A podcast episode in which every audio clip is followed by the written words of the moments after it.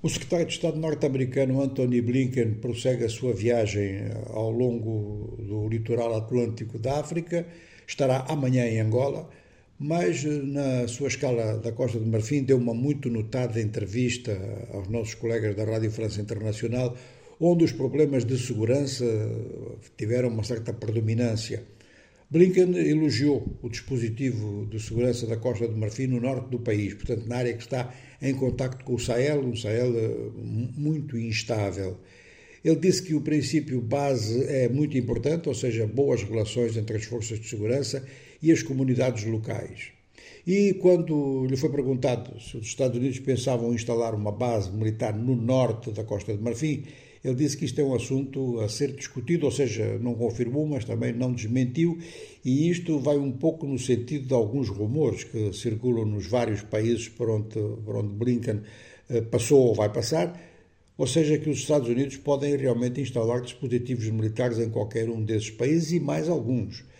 Maneira que sublinha-se muito o facto de que já foi votada uma verba para apoio em equipamento a diversos países africanos equipamento de luta contra o terrorismo. Anthony Blinken tem a Nigéria no seu, na sua agenda, não é? E isto vai coincidir com uma situação de muita agitação, agitação eh, sectária num estado central do país, que é um estado onde há contacto direto, vizinhança mesmo, entre comunidades muçulmanas e cristãs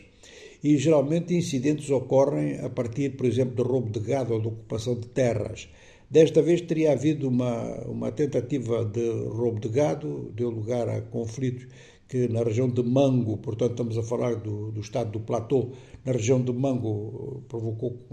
não só incidentes graves, como também já um recolher obrigatório. E mesmo a capital do Estado, a capital de Jos, está ameaçada por agitação, não apenas em, em relação a este, a este facto, a este conflito sectário, mas também em relação a membros do Legislativo Estadual que foram então objeto de sentença por parte do Tribunal que lhes retira o mandato, dizendo que eles foram eleitos com fraude.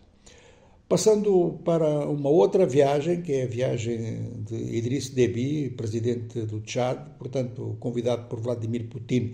Ele está na Rússia, não há ainda muitas indicações eh, sobre contactos entre os dois líderes, está marcada uma, uma audiência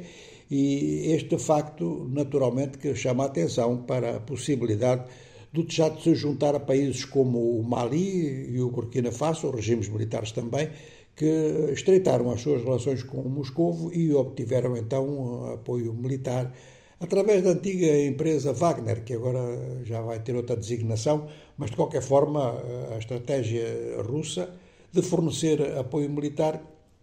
para qualquer dos países africanos onde a Wagner estava presente, essa estratégia mantém-se e pode estender-se. É o que se vai ver nos resultados finais da visita de Idriss Deby.